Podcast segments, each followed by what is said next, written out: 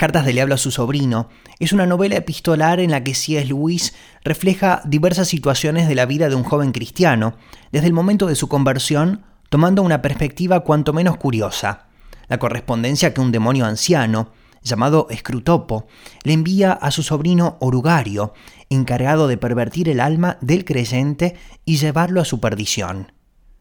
Las cartas de Scrutopo son consejos, directrices y advertencias de un demonio ya retirado que intenta instruir a un demonio joven sobre cómo llevar a cabo su misión.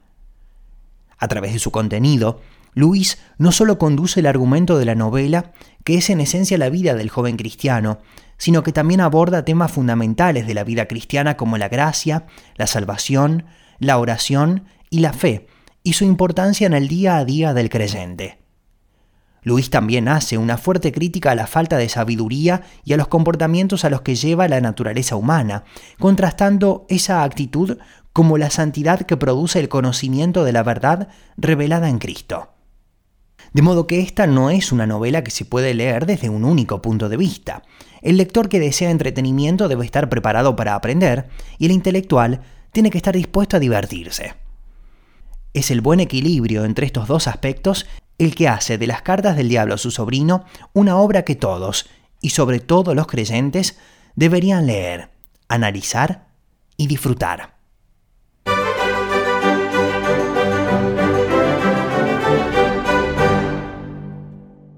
Mi nombre es Alexis Millares y en este podcast te invito a leer juntos y a reflexionar sobre las 31 cartas del diablo a su sobrino de C.S. Lewis.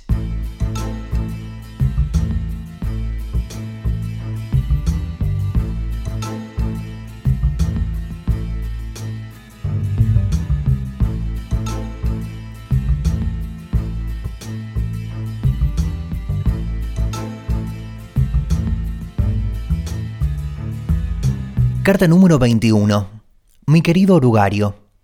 Sí, un periodo de tentación sexual es un excelente momento para llevar a cabo un ataque secundario a la impaciencia del paciente. Puede ser incluso el ataque principal mientras piense que es el subordinado. Pero aquí como en todo lo demás, debes preparar tu camino para el ataque moral nublando su inteligencia. A los hombres no les irrita la mera desgracia, sino la desgracia que consideran una afrenta. Y la sensación de ofensa depende del sentimiento de que una pretensión legítima les ha sido denegada. Por tanto, cuantas más exigencias a la vida puedas lograr que haga el paciente, más a menudo se sentirá ofendido y en consecuencia de mal humor. Habrás observado que nada le enfurece tan fácilmente como encontrarse con que un rato que contaba con tener a su disposición le ha sido arrebatado de imprevisto. Lo que le saca de quicio es el visitante inesperado cuando se prometía una noche tranquila, o la mujer habladora de un amigo que aparece cuando él deseaba tener un cara a cara con el amigo. Todavía no es tan duro y perezoso como para que tales pruebas sean en sí mismas demasiado para su cortesía. Le irritan porque considera su tiempo como propiedad suya y siente que se lo están robando. Debes, por tanto, conservar celosamente en su cabeza la curiosa suposición mi tiempo es mío. Déjale tener la sensación de que empieza cada día como el legítimo dueño de 24 horas. Haz que considere como una penosa carga la parte de esa propiedad que tiene que entregar a sus patrones y como una generosa donación aquella parte adicional que asigna a sus deberes religiosos. Pero lo que nunca se le debe permitir dudar es que el total del que se han hecho tales deducciones era en algún misterioso sentido su propio derecho personal. Esta es una tarea delicada. La suposición que quieres que siga haciendo es tan absurda que si alguna vez se pone en duda, ni siquiera nosotros podemos encontrar el menor argumento en su defensa. El hombre no puede ni hacer ni retener un instante de tiempo. Todo el tiempo es un puro regalo con el mismo motivo que podría considerar el Sol y la Luna como en seres suyos. En teoría, también está comprometido totalmente al servicio del enemigo, y si el enemigo se le apareciese en forma corpórea y le exigiese ese servicio total, incluso por un solo día, no se negaría. Se sentiría muy aliviado si ese único día no supiese nada más difícil que escuchar la conversación de una mujer tonta, y se sentiría aliviado hasta casi sentirse decepcionado si durante media hora de ese día el enemigo le dijese ahora puedes ir a divertirte. Ahora bien, si medita sobre su suposición durante un momento, tiene que darse cuenta de que de hecho está en esa situación todos los días. Cuando hablo de conservar en su cabeza esta suposición, por tanto, lo último que quiero que hagas es darle argumentos en su defensa. No hay ninguno. Tu trabajo es puramente negativo. No dejes que sus pensamientos se acerquen lo más mínimo a ella. Envuélvela en penumbra y en el centro de esa oscuridad deja que, en su sentimiento de propiedad del tiempo, permanezca callada, sin inspeccionar y activa. El sentimiento de propiedad en general debe estimularse siempre. Los humanos siempre están reclamando propiedades que resultan igualmente ridículas en el cielo y en el infierno, y debemos considerar que lo sigan haciendo. Gran parte de la resistencia moderna a la castidad procede de la creencia de que los hombres son propietarios de sus cuerpos, esos vastos y peligrosos terrenos que laten con la energía que hizo el universo en los que se encuentran sin haber dado su consentimiento y de los que son expulsados cuando le parece a otro. Es como si un infante a quien su padre ha colocado por cariño como gobernador titular de una gran provincia, bajo el auténtico mando de sabios consejeros, llegase a imaginarse que realmente son suyas las ciudades, los bosques y los maizales, del mismo modo que son suyos los ladrillos del suelo de su cuarto. Damos lugar a ese sentimiento de propiedad no solo por medio del orgullo, sino también por medio de la confusión. Les enseñamos a no notar los diferentes sentidos del pronombre posesivo, las diferencias minuciosamente graduadas que van desde mis botas, pasando por mi perro, mi criado, mi esposa, mi padre, mi señor, mi patria, hasta mi Dios. Se les puede enseñar a reducir todos estos sentidos al de mis botas, el de mi propiedad. Incluso en el jardín de infancia se le puede enseñar a un niño a referirse por mi osito, no el viejo e imaginado receptor de afecto con el que mantiene una relación especial, porque eso es lo que les enseñará a querer decir el enemigo si no tenemos cuidado, sino al oso, que puedo hacer pedazos si quiero. Y al otro extremo de la escala hemos enseñado a los hombres decir mi Dios en un sentido realmente muy del de mis botas, significando el Dios a quien tengo algo que exigir a cambio de mis distinguidos servicios y quien exploto desde el púlpito. El Dios en el que me he hecho un rincón. Y durante todo este tiempo, lo divertido es que la palabra mío, en su sentido plenamente posesivo, puede pronunciarla un ser humano a propósito de nada. A la larga, o nuestro Padre o el enemigo dirán mío de todo lo que existe, y en especial de todos los hombres, ya descubrirán al final, no temas, a quien pertenecen realmente su tiempo, sus almas y sus cuerpos, desde luego no a ellos, pase lo que pase. En la actualidad, el enemigo dice mío acerca de todo, con la pedante excusa legalista de que él lo hizo. Nuestro Padre espera decir mío de todo al final, con la base más realista y dinámica de haberlo conquistado. Tu cariñoso tío, Scrutopo.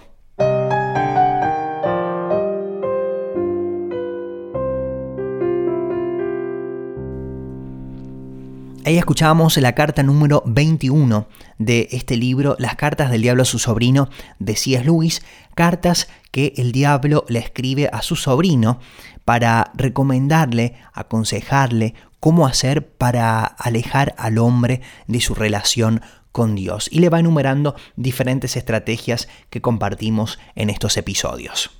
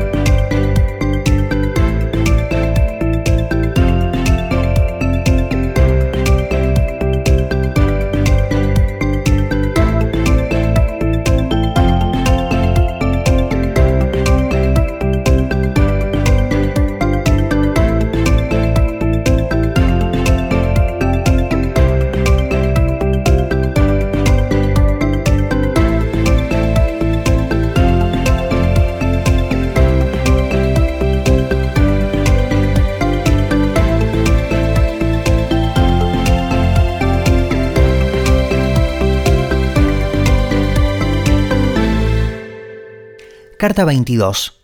Mi querido orugario, vaya, tu hombre se ha enamorado y de la peor manera posible, y de una chica que ni siquiera figura en el informe que me enviaste.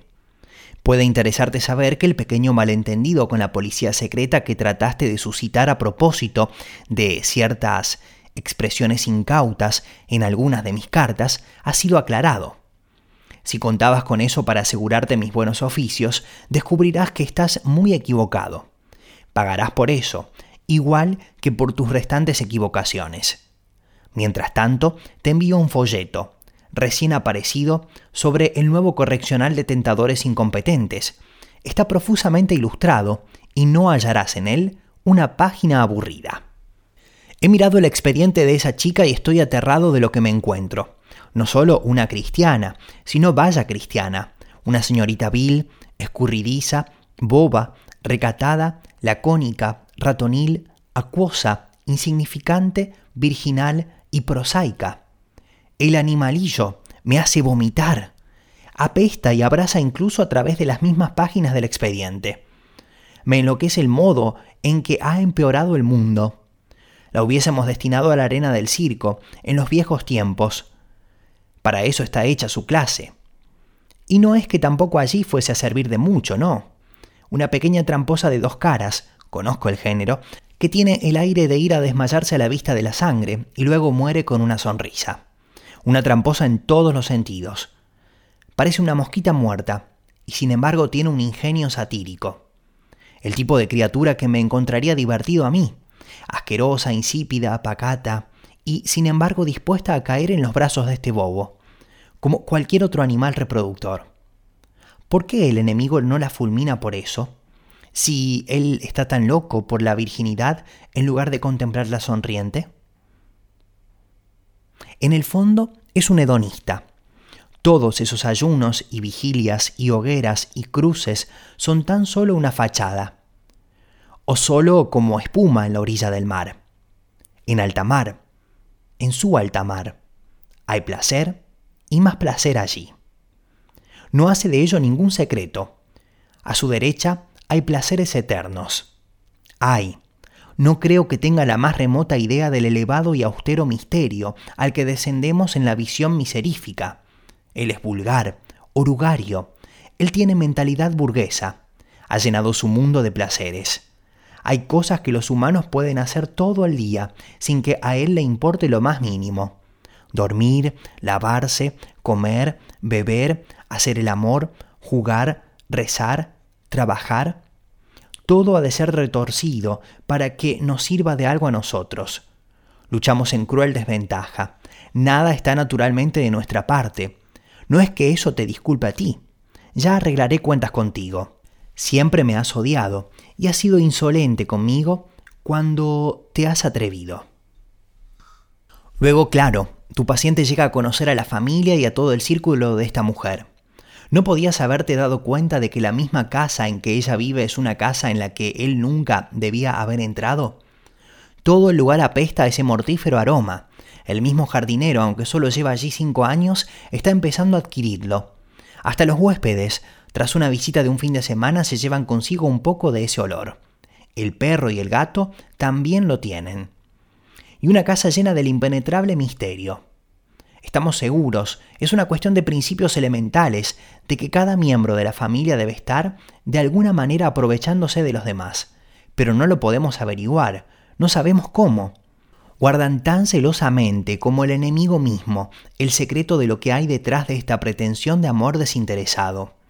Toda la casa y el jardín son una vasta indecencia, tiene una repugnante semejanza con la descripción que dio del cielo un escritor humano, diciendo que las regiones donde solo hay vida y donde, por tanto, todo lo que no es música es silencio.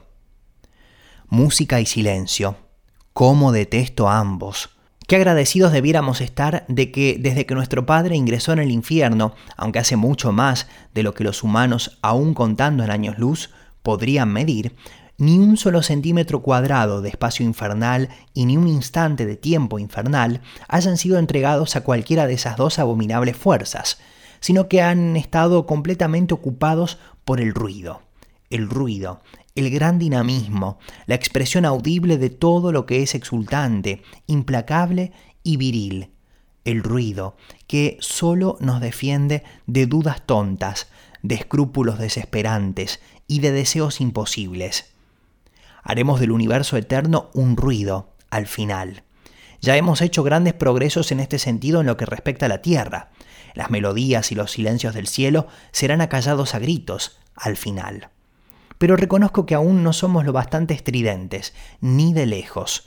Pero estamos investigando. Mientras tanto, tú, asqueroso, pequeño, Aquí el manuscrito se interrumpe y prosigue luego con letra distinta. En el entusiasmo de la redacción resulta que, sin darme cuenta, me he permitido asumir la forma de un gran miriápodo. En consecuencia dicto el resto a mi secretario. Ahora que la transformación es completa me doy cuenta de que es un fenómeno periódico. Algún rumor acerca de ello ha llegado hasta los humanos, y un relato distorsionado figura en el poeta Milton, con el ridículo añadido de que tales cambios de forma son un castigo que nos impone el enemigo. Un escritor más moderno, alguien llamado algo así como Shaw, se ha percatado sin embargo de la verdad. La transformación procede de nuestro interior y es una gloriosa manifestación de esa fuerza vital que nuestro Padre adoraría si adorase algo que no fuese a sí mismo. En mi forma actual, me siento aún más impaciente por verte, para unirte a mí en un abrazo indisoluble. Firmado, Zapotubo. Por orden, su abismal sublimidad subsecretario Escrutopo.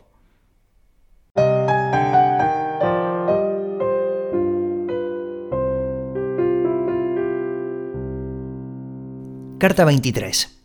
Mi querido orugario. A través de esta chica y de su repugnante familia, el paciente está conociendo ahora cada día más a cristianos y además cristianos muy inteligentes. Durante mucho tiempo va a ser imposible extirpar la espiritualidad de su vida. Muy bien, entonces debemos corromperla. Sin duda, habrás practicado a menudo el transformarte en un ángel de la luz, como ejercicio de pista. Ahora es el momento de hacerlo delante del enemigo. El mundo y la carne nos han fallado, queda un tercer poder. Y este tercer tipo de éxito es el más glorioso de todos. Un santo echado a perder, un fariseo, un inquisidor o un brujo es considerado en el infierno como una mejor pieza cobrada que un tirano o un disoluto corriente. Pasando revista a los nuevos amigos de tu paciente, creo que el mejor punto de ataque sería la línea fronteriza entre la teología y la política, Varios de sus nuevos amigos son muy conscientes de las implicaciones sociales de su religión. Eso, en sí mismo, es malo, pero puede aprovecharse en nuestra ventaja. Descubrirás que muchos escritores políticos cristianos piensan que el cristianismo empezó a deteriorarse y a apartarse de la doctrina de su fundador muy temprano. Debemos usar esa idea para estimular una vez más la idea de un Jesús histórico, que puede encontrarse apartando posteriores añadidos y perversiones, y que luego debe compararse con toda la tradición cristiana. En la última generación promovimos la construcción de uno de esos Jesuses históricos según pautas liberales y humanitarias, y ahora estamos ofreciendo un Jesús histórico según pautas marxistas, catastrofistas y revolucionarias. Las ventajas de estas construcciones que nos proponemos cambiar cada 30 años o así son múltiples. En primer lugar, todas ellas tienden a orientar la devoción de los hombres hacia algo que no existe, porque todos estos Jesuses históricos son ahistóricos. Los documentos dicen lo que dicen y no pueden añadírseles nada más. Cada nuevo Jesús histórico, por tanto, ha de ser extraído de ellos, suprimiendo unas cosas y exagerando otras, y por ese tipo de deducciones brillantes, es el adjetivo que les enseñamos a los humanos a aplicarles, por las que nadie arriesgaría cinco monedas en la vida normal, pero que bastan para producir una cosecha de nuevos Napoleones, nuevos Shakespeares y nuevos Swift en la lista de otoño de cada editorial. En segundo lugar, Todas estas construcciones depositan la importancia de su Jesús histórico en alguna peculiar teoría que se supone que él ha promulgado. Tiene que ser un gran hombre, en el sentido moderno de la palabra, es decir, situado en el extremo de alguna línea de pensamiento centrífuga y desequilibrada, un chiflado que vende una panacea. Así distraemos la mente de los hombres de quien Él es y de lo que Él hizo. Primero hacemos de Él tan solo un maestro y luego ocultamos la muy sustancial concordancia existente entre sus enseñanzas y las de todos los demás grandes morales, maestros de la época. Porque a los humanos no se les debe permitir notar que todos los grandes moralistas son enviados por el enemigo, no para informar a los hombres, sino para recordarles, para reafirmar contra nuestra continua ocultación de las primigenias vulgaridades morales. Nosotros creamos a los sofistas, él creó un Sócrates para responderles. Nuestro tercer objetivo es, por medio de estas construcciones, destruir la vida devocional. Nosotros sustituimos la presencia real del enemigo, que de otro modo los hombres experimentan en la oración y en los sacramentos, por una figura meramente probable, remota, sombría y grosera, que hablaba un extraño lenguaje que murió hace mucho tiempo. Un objeto así no puede, de hecho, ser adorado. En lugar del Creador adorado por su criatura, pronto tienes meramente un líder aclamado por un partidario y finalmente un personaje destacado, aprobado por un sensato historiador. Y en cuarto lugar, además de ser ahistórica en el Jesús que describe, esta clase de religión es contraria a la historia en otro sentido. Ninguna noción y pocos individuos se ven arrastrados realmente al campo del enemigo por el estudio histórico de la biografía de Jesús como mera biografía.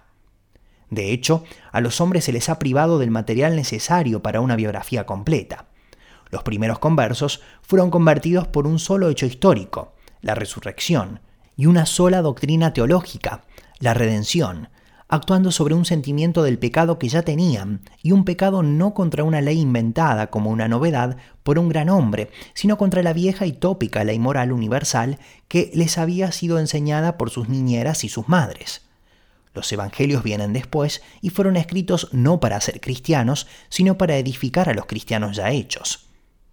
El Jesús histórico, pues, por peligroso que pueda parecer para nosotros en alguna ocasión particular, debe ser siempre estimulado.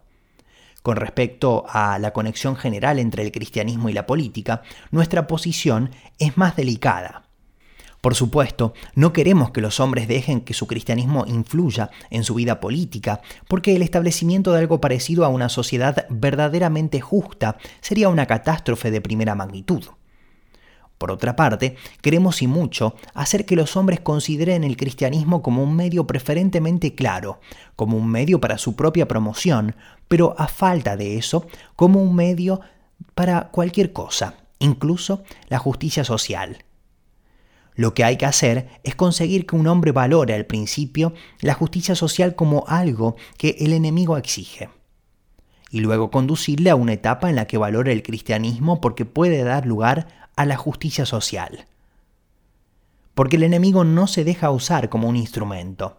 Los hombres o las naciones que creen que pueden reavivar la fe con el fin de hacer una buena sociedad podrían para eso pensar que pueden usar las escaleras del cielo como un atajo a la farmacia más próxima.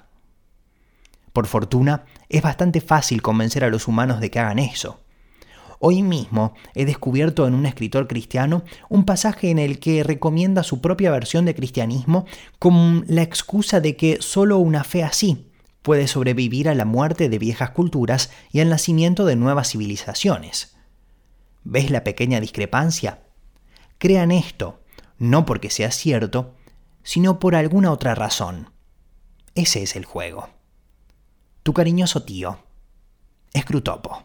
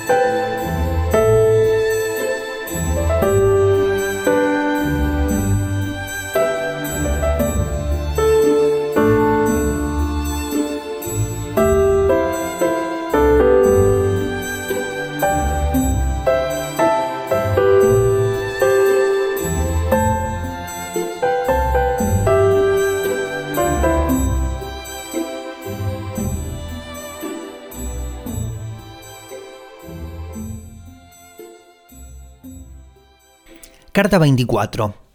Mi querido Orugario, me he estado escribiendo con Suburbiano, que tiene a su cargo a la joven de tu paciente y empezó a ver su punto débil. Es un pequeño vicio que no llama la atención y que comparte con casi todas las mujeres que se han criado en un círculo inteligente y unido por una creencia claramente definida. Consiste en la suposición, completamente inconsciente, de que los extraños que no comparten esta creencia son realmente demasiado estúpidos y ridículos. Los hombres que suelen tratar a estos extraños no tienen este sentimiento. Su confianza, si son confiados, es de otra clase. La de ella, que ella cree debida a la fe, en realidad se debe en gran parte al mero contagio de su entorno. No es de hecho muy diferente de la convicción que tendría a los 10 años de edad, de que el tipo de cuchillos de pescado que se usaban en la casa de su padre eran del tipo adecuado o normal o auténtico, mientras que los de las familias vecinas no eran en absoluto auténticos cuchillos de pescado. Ahora, el elemento de ignorancia e ingenuidad que hay en esta convicción es tan grande y tan pequeño el elemento de orgullo espiritual que nos da pocas esperanzas respecto a la chica misma. Pero, ¿has pensado cómo puede usarse para influir en tu paciente? Es siempre el novicio el que exagera. El hombre que ha ascendido en la escala social es demasiado refinado. El joven estudioso es pedante. Tu paciente es un novicio en este nuevo círculo. Está allí a diario encontrando una calidad de vida cristiana que nunca antes imaginó, y viéndolo todo a través de un cristal encantado, porque está enamorado. Está impaciente. De hecho, el enemigo se lo ordena por imitar esta cualidad. Puedes conseguir que imite este defecto de su amada y que lo exagere hasta que lo que era banal en ella resulte en él el más poderoso y el más bello de los vicios, el orgullo espiritual? Las condiciones parecen idealmente favorables. El nuevo círculo en el que se encuentra es un círculo del que tiene la tentación de sentirse orgulloso por muchos otros motivos, aparte de su cristianismo. Es un grupo mejor educado, más inteligente y más agradable que ninguno de los que ha conocido hasta ahora. También está un tanto ilusionado en cuanto al lugar que ocupa en él. Bajo la influencia del amor, puede considerarse todavía indigno de ella, pero está rápidamente dejando de sentirse indigno de los demás. No tiene ni idea de cuántas cosas le perdonan porque son caritativos, ni de cuántas le aguantan porque ahora es uno de la familia. No se imagina cuánto de su conversación, cuántas de sus opiniones ellos reconocen como ecos de las suyas. Aún sospecha menos cuanto del gozo que siente con esas personas se debe al encanto erótico que para él esparce la chica a su alrededor. Cree que le gusta su conversación y su modo de vida a causa de alguna concordancia entre su estado espiritual y el suyo, cuando, de hecho, ellos están mucho más allá que él, que si no estuviese enamorado, se sentiría meramente asombrado y repelido por mucho de lo que ahora acepta. Es como un perro, que se creyese que entendía de armas, de fuego, porque su instinto de cazador y su cariño a su amo le permiten disfrutar de un día de caza.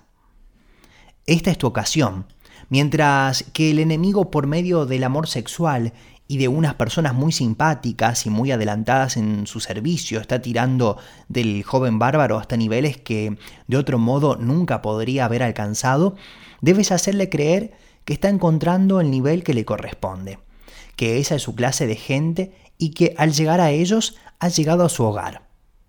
Cuando vuelva de ellos, a la compañía de otras personas, las encontrará aburridas, en parte porque casi cualquier compañía a su alcance es, de hecho, mucho menos amena, pero más todavía porque echará de menos el encanto de la joven. Debes enseñarle a confundir este contraste entre el círculo que le encanta y el círculo que le aburre, con el contraste entre cristianos y no creyentes. Se le debe hacer sentir más vale que no lo formule con palabras. Qué distintos somos los cristianos y por nosotros los cristianos debe referirse en realidad a mi grupo y por mi grupo debe entender no las personas que por su caridad y humildad me han aceptado, sino las personas con que me asocio por derecho. Nuestro éxito en esto se basa en confundirle.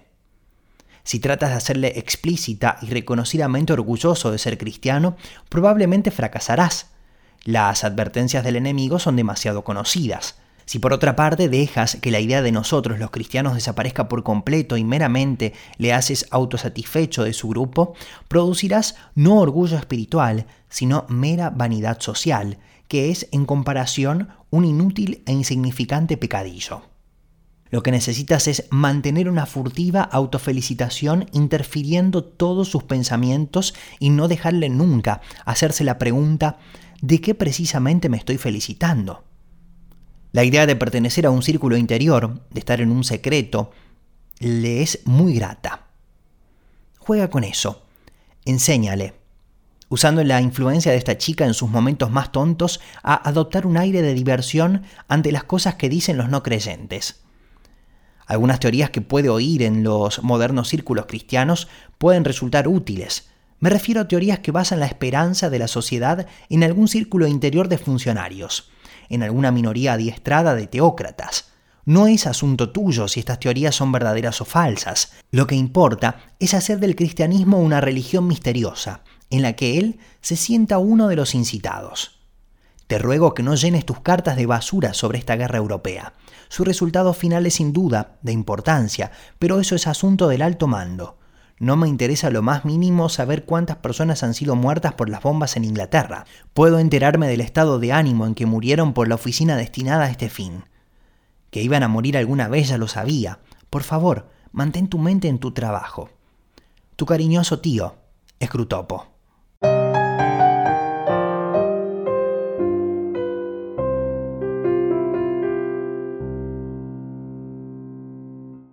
Bueno, y ahí compartíamos ya la carta número 24 del libro Las cartas del diablo a su sobrino de C.S. Lewis, que estamos repasando en estos seis episodios en este podcast que podés escuchar en las diferentes plataformas de reproducción online y que podés, eh, te aconsejo escuchar desde el principio. Son seis capítulos, seis episodios en los que vamos repasando cada una de las 31 cartas del diablo a su sobrino. Diferentes estrategias que le enseña el diablo a su sobrino novato para distanciar al hombre del plan de Dios, en los que va tocando diferentes aspectos. En los últimos, como veíamos, esto del tema del orgullo de ser cristianos, del menospreciar a las personas que no creen, de no verlos con el amor que Dios nos manda y de creerse un poco más y bueno, de creerse también en una nube extraña, ahí viviendo de una manera un poco engañada, o bastante engañada, mejor dicho, por el enemigo. Esto era lo que compartíamos en la carta número 24. Antes también veíamos cómo eh, el paciente, como le llama el enemigo al hombre, eh, se había escapado de él porque había conocido a una buena chica, pero estaba ahí indagando de qué manera podía alejarlo de ella. Bueno, así trabaja el diablo en nosotros, de una forma o de otra. Eh, quizá no tan literariamente, ¿no? Porque eh, por ahí en el libro se utilizan diferentes recursos para mm, atraer nuestra atención, pero es muy interesante porque a través de cada una de estas cartas podemos aprender la estrategia que el diablo utiliza en nuestras vidas y ser inteligentes porque el diablo nos habla en primera persona, insertándonos ideas, pensamientos, aconsejándonos obrar de una forma o de otra. Comienza con pequeños deseos, comienza con pequeños engaños, comienza obrando en nuestra debilidad y hasta que nosotros no reaccionamos, Él va tomando espacio y va ocupando diferentes áreas de nuestra vida para distanciarnos del plan de Dios. Así es que este es el propósito de estas cartas del diablo a su sobrino. Nos queda todavía una más para compartir en este episodio, la carta número 25, y en el próximo vamos a concluir ya con las 31 cartas que escribe C.S. Lewis en este libro fantástico en el que aprendemos muchísimo y, en el que también si ponemos en práctica cada uno de estos principios que nos enseña podemos estar más alertas y cerca también en nuestra relación con Dios.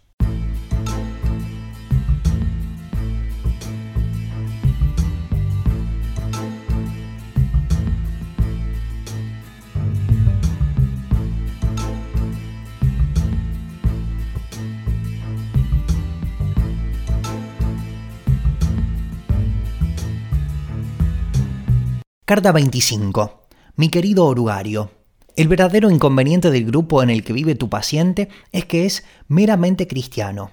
Todos tienen intereses individuales, claro, pero su lazo de unión sigue siendo el mero cristianismo. Lo que nos conviene, si es que los hombres se hacen cristianos, es mantenerles en el estado de ánimo que yo llamo el cristianismo y... puntos suspensivos.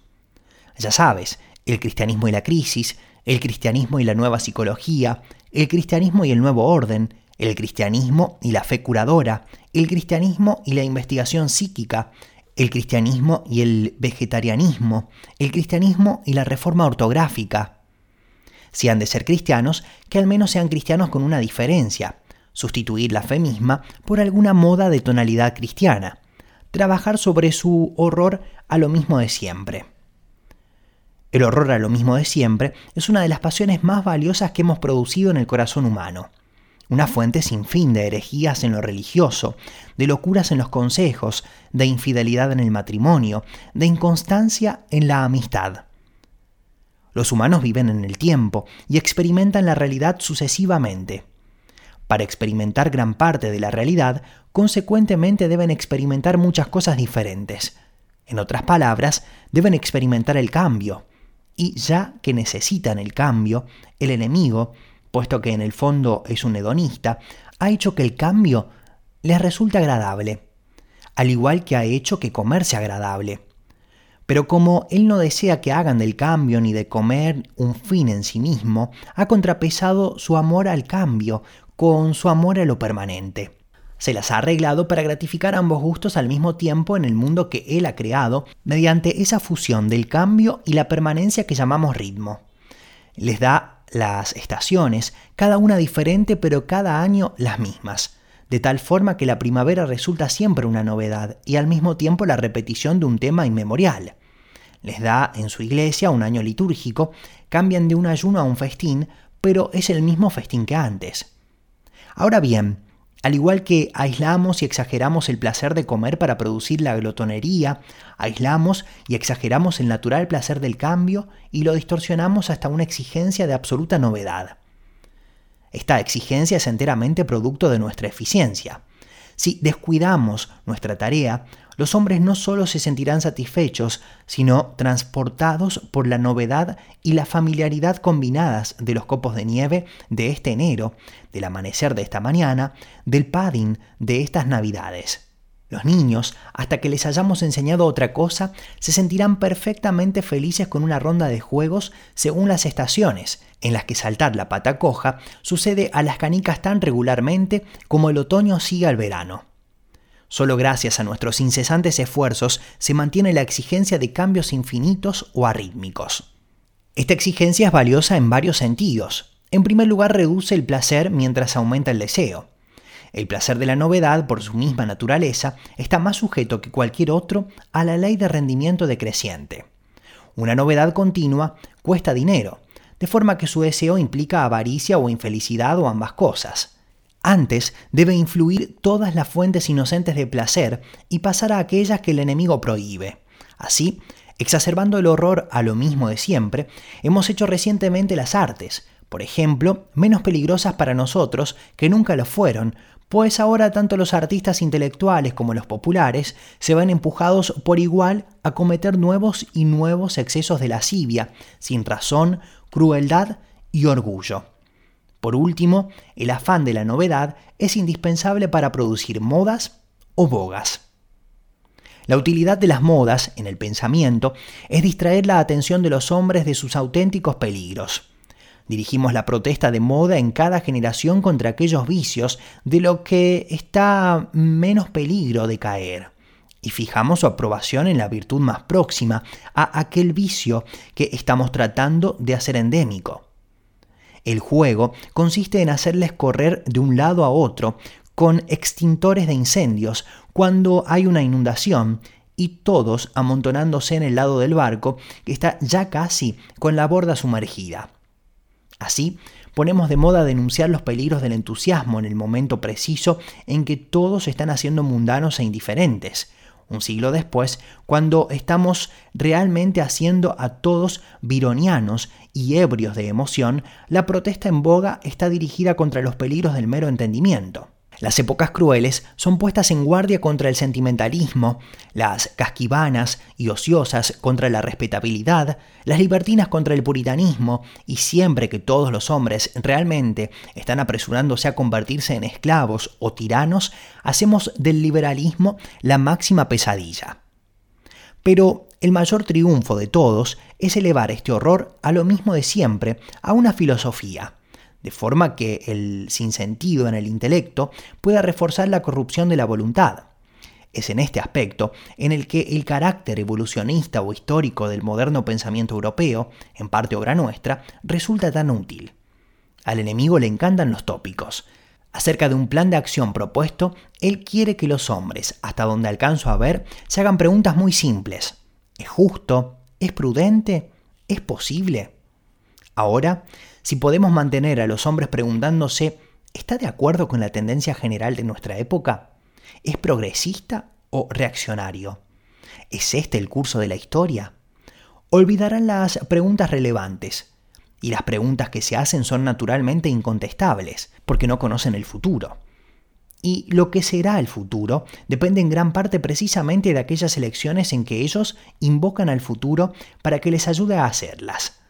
En consecuencia, mientras sus mentes están zumbando en este vacío, tenemos la mejor ocasión para colarnos e inclinarles a la acción que nosotros hemos decidido. Y ya se ha hecho muy buen trabajo. En un tiempo sabían que algunos cambios eran a mejor y otros a peor, y aún otros indiferentes. Les hemos quitado en gran parte este conocimiento. Hemos sustituido el adjetivo descriptivo inalterado por el adjetivo emocional estancado. Les hemos enseñado a pensar en el futuro como una tierra prometida que alcanzan los héroes privilegiados, no como algo que alcanza todo el mundo, al ritmo de 60 minutos por hora, haga lo que haga, sea quien sea. Tu cariñoso tío, Escrutopo.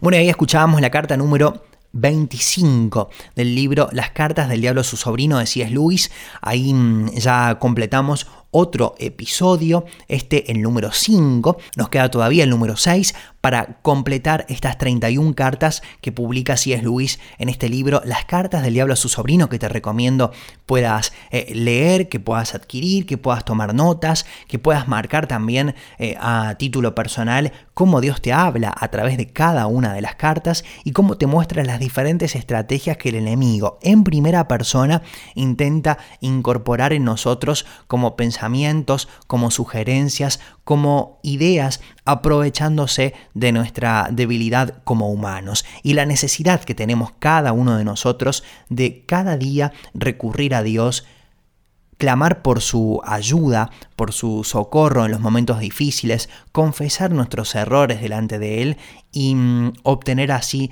el socorro o la asistencia o la ayuda o como quieras llamarle para poder salir adelante de aquellos momentos difíciles y por sobre todas las cosas poder disfrutar de nuestra vida, por supuesto de la verdadera vida, buscando la voluntad de Dios día a día. Cartas muy interesantes que estamos compartiendo en estos episodios que podés escuchar a través de las diferentes emisoras de radio o también a través de las plataformas digitales.